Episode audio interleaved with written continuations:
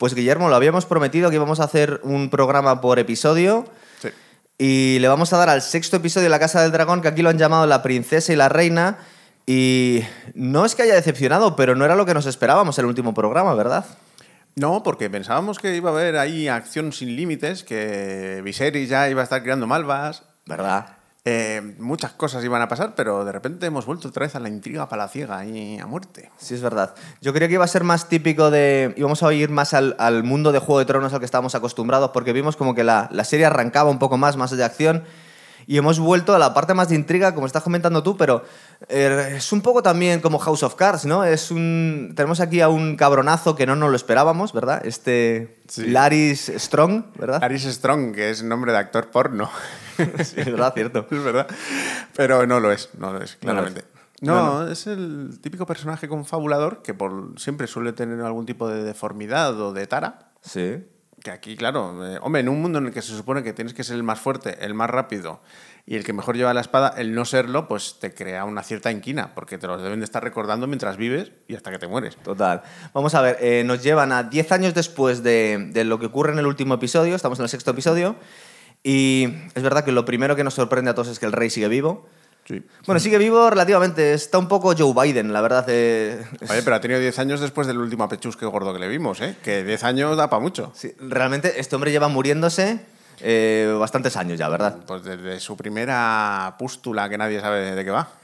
Eh, y luego vemos que todas las cosas que parecía que habían ocurrido en esta boda verde que llamamos, que igual nos pasamos de frenada, porque en realidad no han pasado tantas cosas. Recuerda que cuando terminamos el programa anterior estábamos diciendo, bueno, eh, estamos dudando, porque parece que han pasado muchas cosas, pero tampoco las hemos visto. Eh, nos han dejado ahí con la miel en los labios y al final eh, una de las cosas, las dos cosas que creíamos que iban a cambiar, uno que estaba el rey muerto ya por fin, y luego este Christian, Tristan Cole, el, el protector de, de la princesa Rhaenyra, que lo que se ha sido alucinante es que no, le ha salido totalmente gratis matar a un tío en público, porque Sí, no, no tenía ninguna consecuencia para él esto. Se iba a hacer un seppuku, ahí en plan rollo japonés, pero no. Total. Se ve que el perdón de la reina es súper poderoso.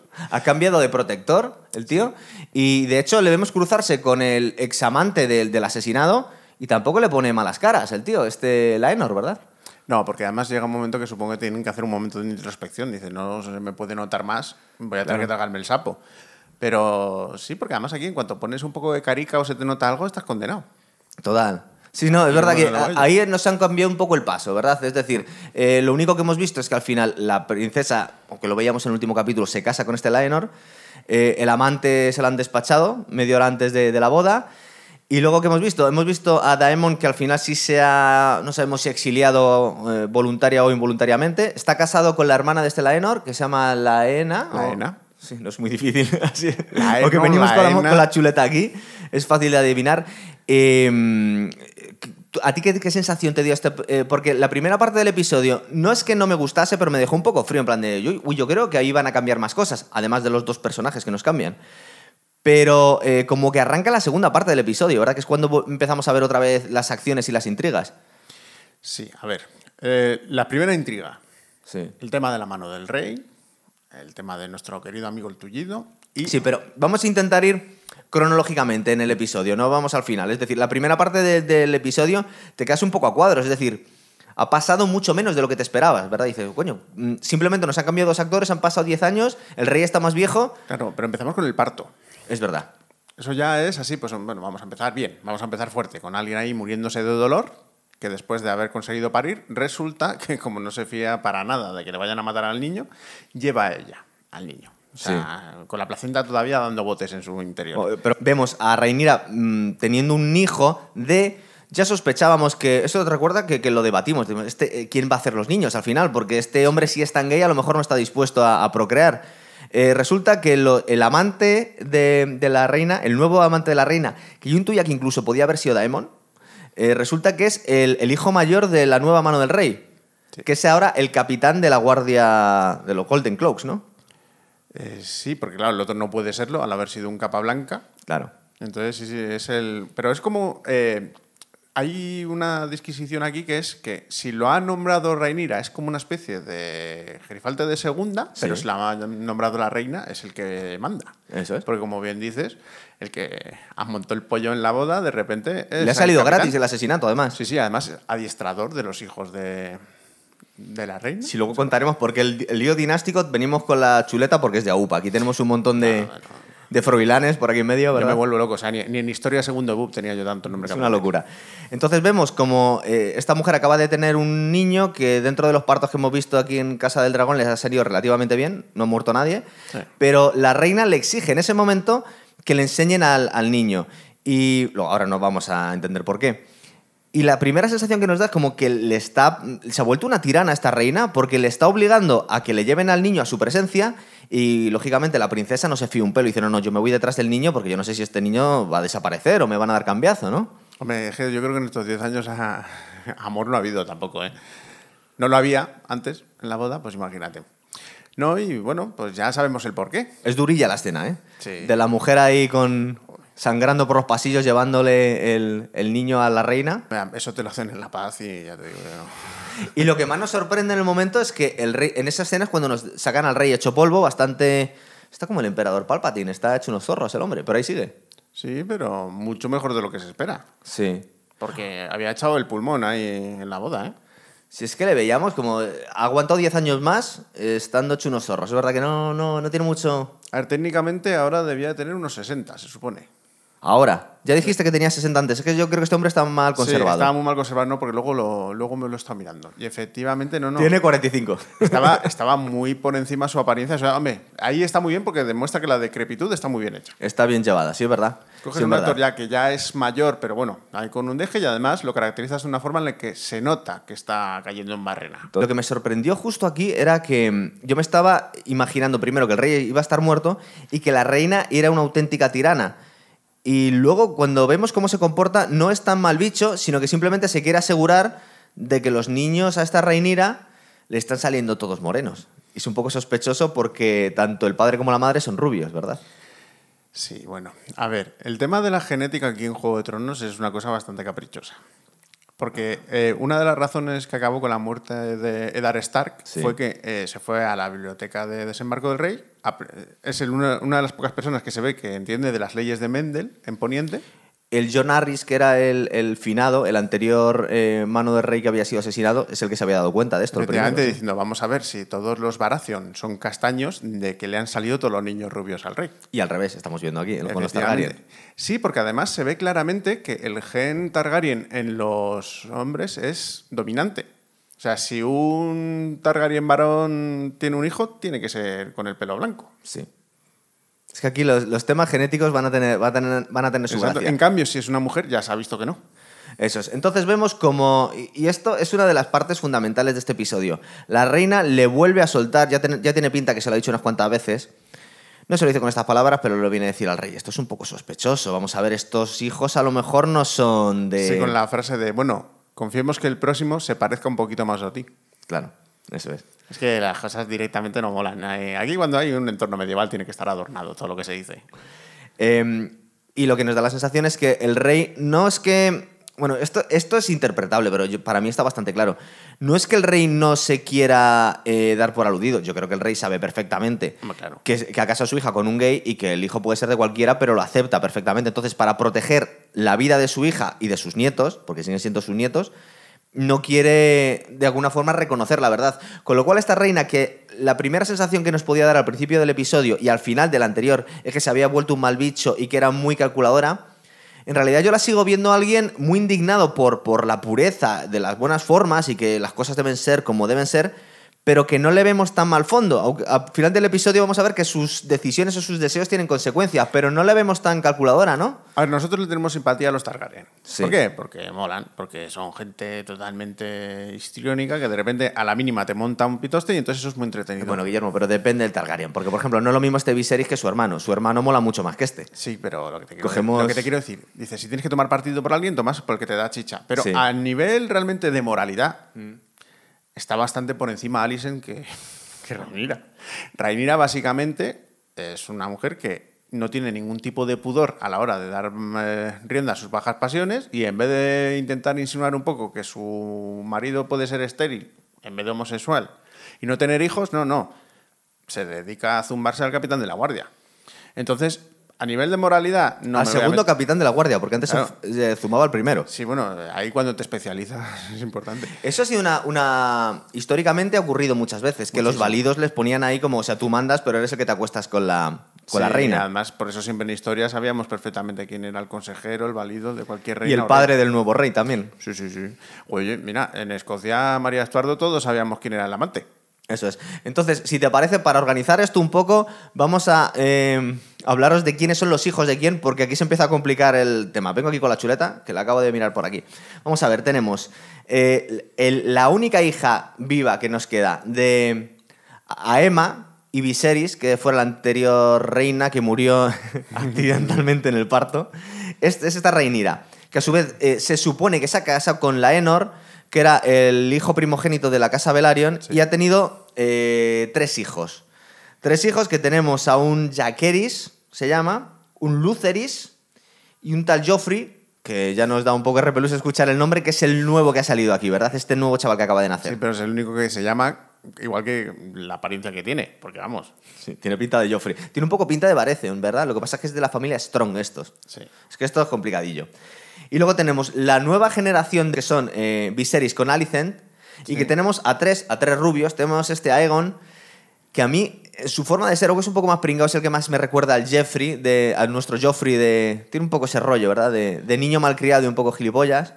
Tenemos a, a una hermana que se llama Alaena y a un Aemond, que yo creo que este chaval va a dar bastante juego, que es el que quiere dragón y no le dan dragón, ¿verdad? Sí, porque además, es- ves, estamos otra vez en lo mismo. Siempre hay un personaje en estas familias que Sí. es un poco como el más tullidín, el más parado, pero luego siempre es el que acaba dando la sorpresa. Porque es algo que le pasa mucho a George R.R. Martin. ¿Estás pensando también en este. ¿Cómo se llamaba el tullido de vikingos, tío? Eh, Ay, no me acuerdo, pero... es Igor, el, Igor, Ivor, el deshuesado. ¿Verdad? Una cosa así. Bueno, y luego la otra línea que a lo mejor es que aquí estamos apostando, porque como nunca hasta ahora habíamos hecho un programa de una serie que todavía nos están contando lo que va a ocurrir en el siguiente capítulo, estamos metiendo la pata constantemente.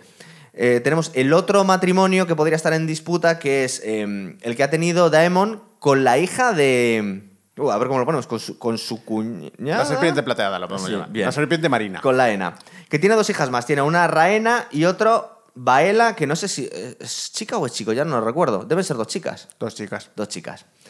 Eh, entonces podemos irnos ahora, ahora, si te parece, al otro lado del mar estrecho, a, a Pentos, porque están ocurriendo alguna cosa un poco curiosa. Sí, porque es como que se han como medio refugiado. O exiliado. No, no, más bien es refugiado. eh, porque además eh, luego se empieza a hablar de antiguas alianzas y un poco el que está ahí, el Gerifalte de Pentos, dice, uy, vamos a aprovechar que están aquí los Targaryen, porque esa alianza que se está planteando entre Dorne y la Triada, pues está empezando a ser preocupante. Por cierto, eh, aquí nos cuentan algo que no. Supongo que cambia en estos 200 años que quedan para que empiece Juego de Tronos. La casa Martel, que creo que está en, en Westeros y que en teoría que pertenece a, a los reinos de. Martel está en Dorne. O sea, que está en otra zona, está en otro continente. O sea, allende el mar. Sí, son los, son los, Ah. los Martel son de Dorne. Ah, o sea, que está en otra zona. Sí. Yo estaba convencido que era al sur, de que era como la Andalucía de Westeros, pero no, es en otro Pero continente. eso es porque te lo rodaron en la Plaza de España has despistado. No, pero... Total, es verdad. Pero no, no, no. Entonces, claro, a ver, los Martel, esa relación ahí constante, amor-odio con los Targaryen siempre está presente. Y bueno, y de hecho, al final los Martel y los Targaryen acaban entendiéndose porque la mujer de, de Rhaegar Targaryen acaba siendo una Martel. ah, Y ahí es luego cuando desemboca cierto, es verdad. la matanza de los Martel, los hijos de los... Y luego eso es todo lo que provoca el duelo de la avispa contra la montaña. O sea, si al final todo tiene una causa-efecto. Lo que pasa que... Por cierto, voy a corregir un poco una mini cagada que es muy pequeñita, aunque siempre nos corrigen, del último programa, que estamos preguntándonos, ¿no nos acordamos de dónde sale la dichosa daga esta con la que matan al rey Sí. de los de los White Walkers? Eh, resulta que, que no me acordaba yo, sale el primer capítulo, es con la, daga, la primera daga con la que intentan matar a Bran, que pertenecía a Tyrion. O sea, es decir, la vemos en el, desde el primer capítulo, esta daga está en todos, en todos los capítulos prácticamente. Claro, pero tú date cuenta que si es de Tyrion significa porque la ha heredado. ¿Y por qué la hereda? Porque básicamente eh, el saqueo de la familia Targaryen fue a cargo de los Lannister. Ah. Los Lannister fueron los que eh, se colaron en Desembarco del Rey en plan de como apoyo, porque claro, la mano del rey y el capitán de la guardia eran Lannister, y luego al final fueron los que consumaron la traición. Bien, bien, bien. A mí me gusta el conocimiento friki. Vale, vamos a seguir con Sí, esto que bien. está ocurriendo en Pentos. Tenemos a Daemon que está volando en un dragón, están haciendo una especie de... Pues están como jugando con su mujer.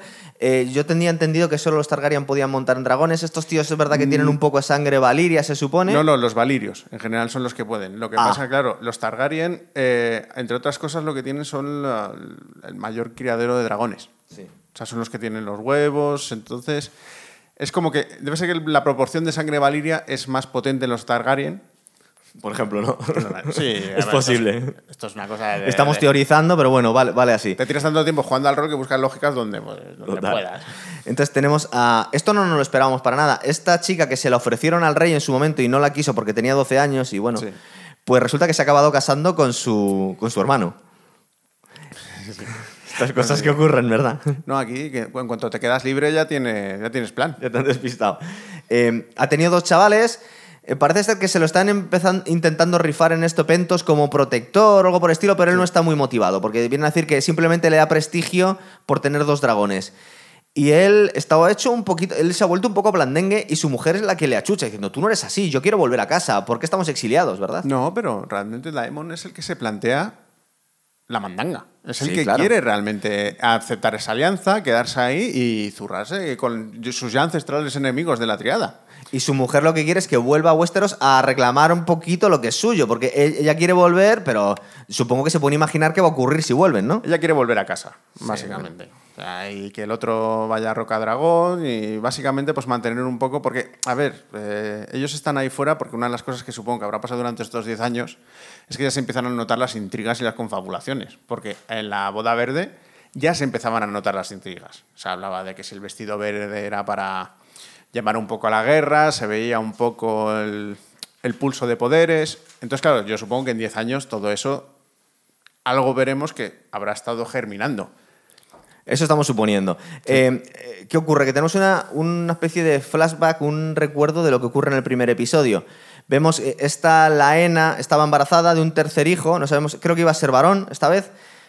Creo que era varón el que iban a hacer. Sí, fue varón. Y se le vuelve a complicar el parto. Entonces, como una especie de ironía, el hermano se ve en la misma situación que se vio su hermano eh, pues unos, unos años antes. Es decir, le, le dan a elegir entre sacar al niño, eh, porque ven que no puede, no puede tener un parto natural, matando a la madre, y él no acepta, no hace lo que hizo su hermano. Re- supongo que también porque se dio cuenta que su hermano quedó traumatizado por la culpa. Entonces dice, yo no quiero caer en, en esto. No, pero porque él realmente tiene una moralidad diferente. Él no, él no es un gobernante. Él es un guerrero. Entonces, todos estos tejemanejes de yo tengo que hacer, yo tengo que salvar a mi primogénito y matar a mi mujer, Sí. pues no van a acordarlo. O sea, tiene otras taras, tiene Pero psicosis. tú- lo que estoy interpretando aquí es que eh, hay un momento en el que este Daemon podía. La gente podía achacarle que es más cabrón, es, es un poco más, más mm, maquiavélico que su hermano, pero en realidad en los momentos decisivos toma las decisiones adecuadas. Yo es que soy muy fan de este Daemon, de verdad. Pero ¿eh? porque él es un cabrón con la gente con la que no tiene afectos. Claro. Y el otro es un blandengue en general, en con todo general, el en mundo. general, no, no, no, por supuesto. Pero con quien tiene afectos es un tipo fiel. Eso o es. sea, se mata por su gente. Eso es. Como, pero como- no mata como buen individuo a, de a barrio. su gente, que es distinto. claro. Efectivamente. ¿Qué es lo que ocurre? Que aquí mm, esta Laena resulta que se ha convertido en lo que llaman, en versión original, lo siento, una Dragon Rider, no sé cómo lo llaman aquí en español. Jinete de dragón. Sí, Es muy fácil, bien. Es que hay veces. Es una obviedad, pero a veces que las traducciones, cuidado, ¿eh? que las carga el diablo. Hay veces que cambian. Y, y resulta que, como se le está complicando el parto, decide tener una muerte totalmente honorable. Le exige al dragón cinco o seis veces hasta que lo consigue que, que la incinere, ¿verdad? Sí, sí, porque además los dragones no atacan a su jinete.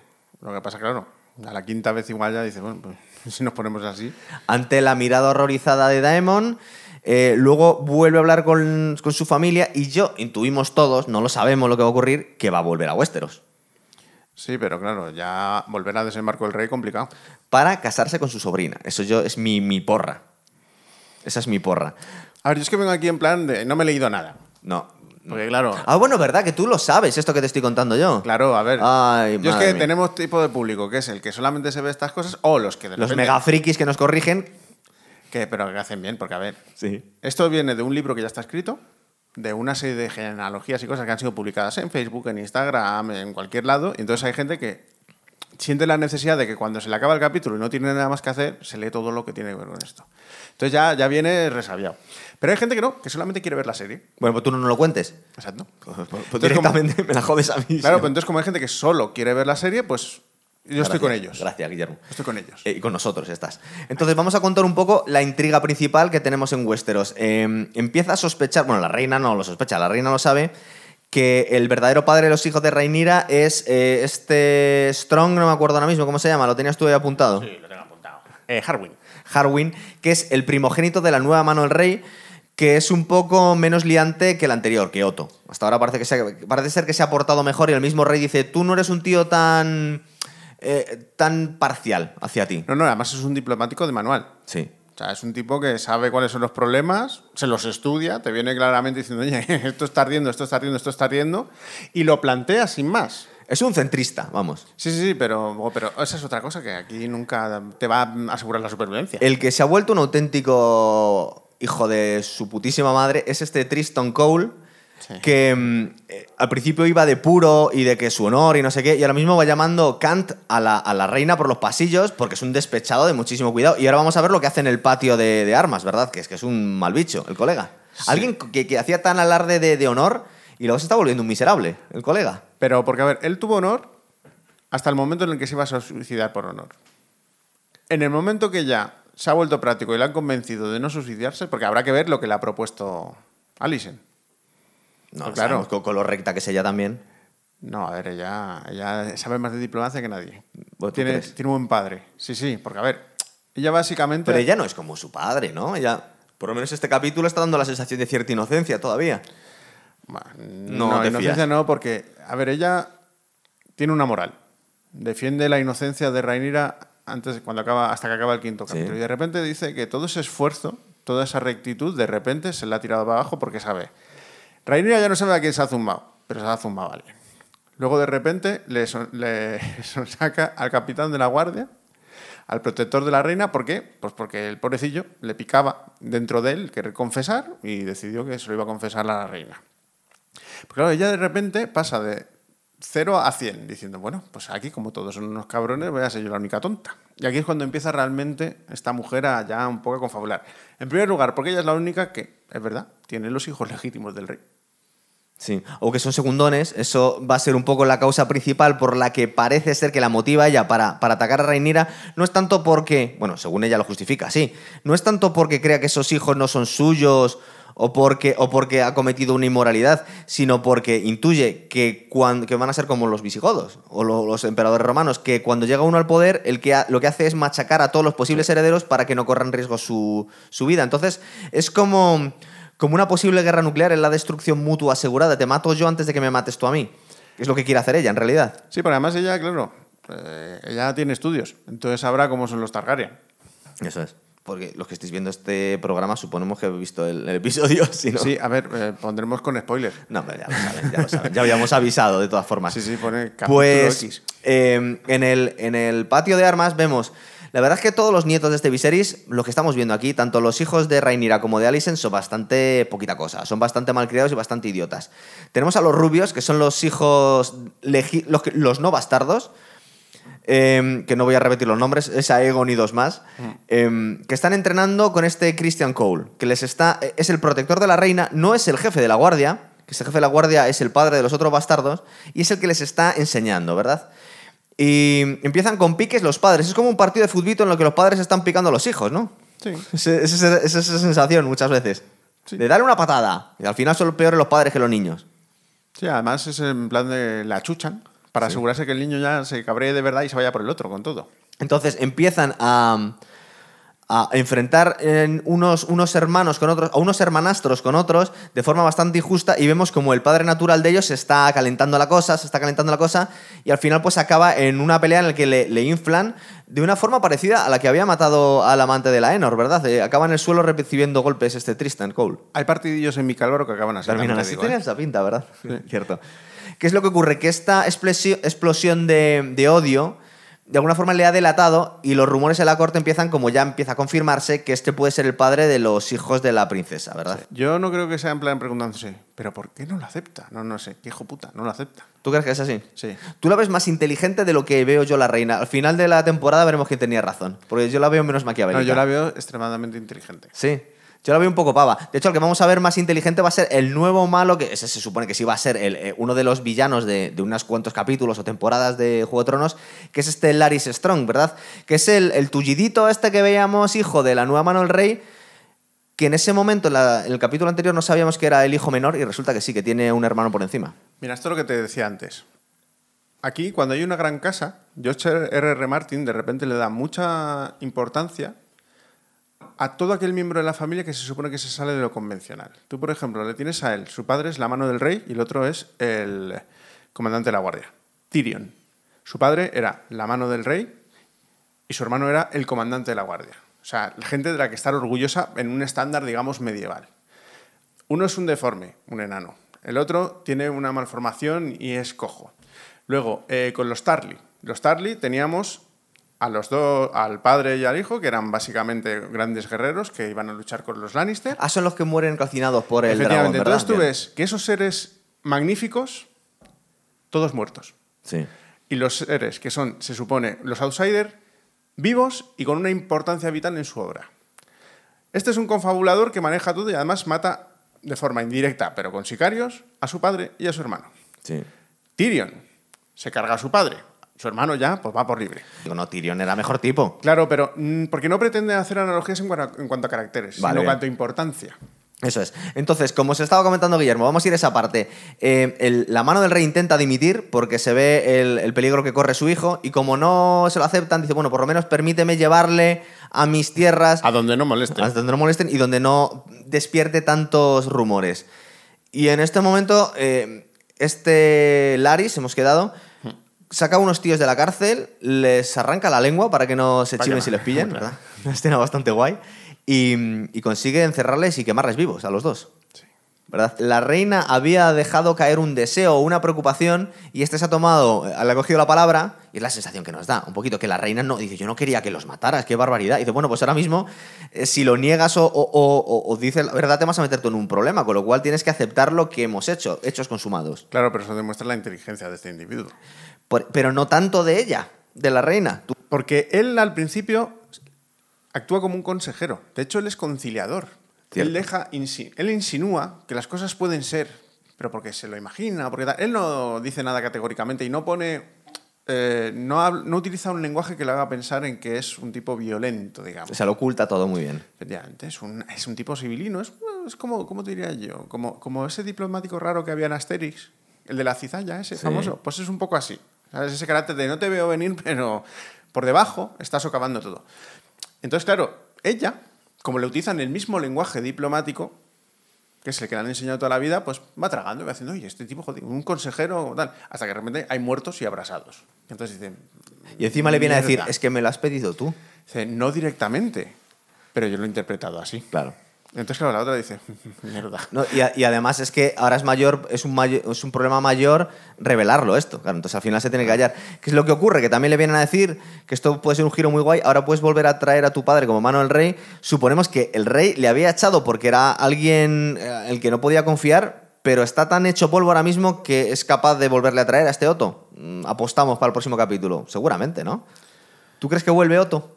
A ver, es un personaje extremadamente potente. Y la familia Hightower sigue apareciendo en las... Ah, no, no. No, pero no, no aquí. O sea, sigue habiendo Hightowers. En, al- en la época más o menos del Rey Loco y tal, sigue siendo una casa que está y que es medianamente importante. Yo asumo que sí. Es posible, ¿no? Estamos apostando que sí.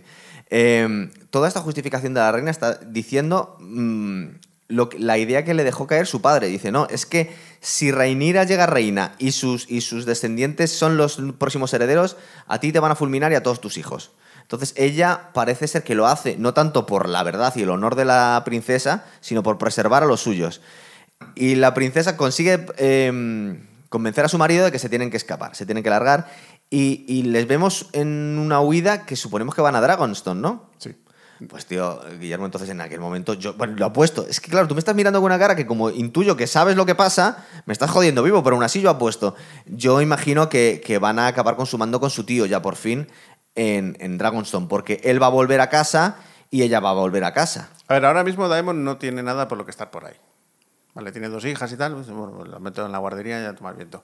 Pero él realmente, eh, la única cosa que le estaba atando un poco como cortesano era su mujer, porque realmente parece que esa mujer sí que le controlaba un poco. No Sí. que le controlase, pero sí por lo menos, pues hombre, se veía ese flirte o el rollo de los y era una, del mujer, dragón. claro, era una mujer fuerte que era capaz de. Claro, una volar mujer valiria y con carácter, Y tú hasta- fíjate, fíjate la, la salida que ha tenido la tía, abrazada. Se supone que era, que era la muerte ritual que tenían los Dragon Raiders. Esto ¿eh? debía ser como el Arakiri de los samuráis, ¿eh? Sí.